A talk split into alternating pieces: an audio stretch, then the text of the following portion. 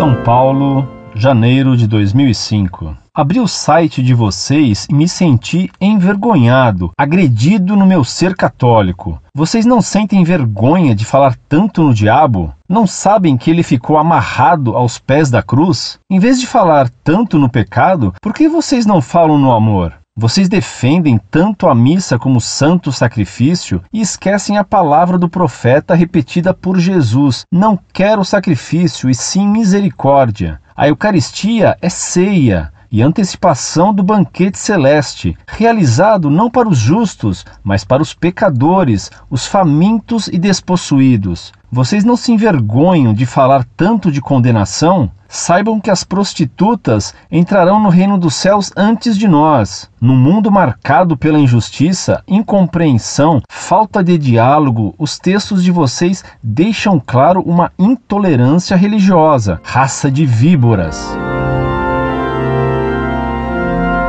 Prezado Salve Maria, muito obrigado por sua carta e por suas ofensas. Por sua carta, porque ela contém tantos erros doutrinários que prova que estamos certos. Por suas ofensas e ódio, porque comprovam que estamos com Cristo e com a Igreja.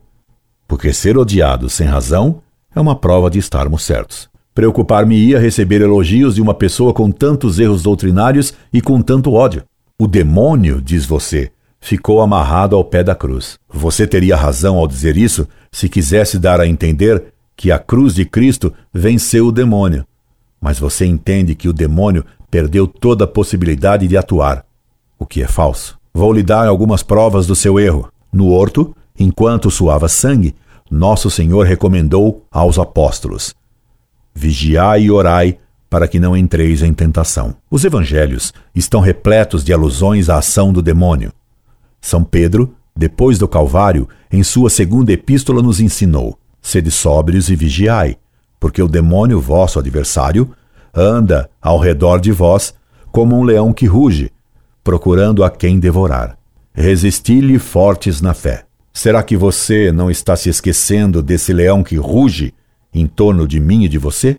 E no Apocalipse, Cristo nos diz que Satanás será solto de sua prisão e sairá e seduzirá as nações. E a Igreja, por ordem do Papa Leão XIII, determinou que se rezasse após cada missa a oração pedindo a Deus que precipitasse Satanás no inferno e que impedisse que os demônios que andam pelo mundo para perder as almas tivessem êxito. Essa oração deixou de ser rezada e o resultado foi o crescimento da ação do demônio.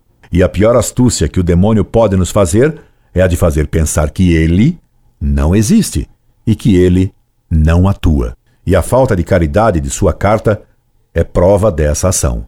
Por que tanta preocupação sua em negar a ação do demônio contra a qual Cristo nos preveniu tanto? E a sua falta de caridade, meu caro, não é um bom sinal. Que Deus lhe dê a paz e o guarde de toda a influência do maligno. É o que lhe desejo de todo o coração. Incorde Jesus Semper, Orlando Fedeli.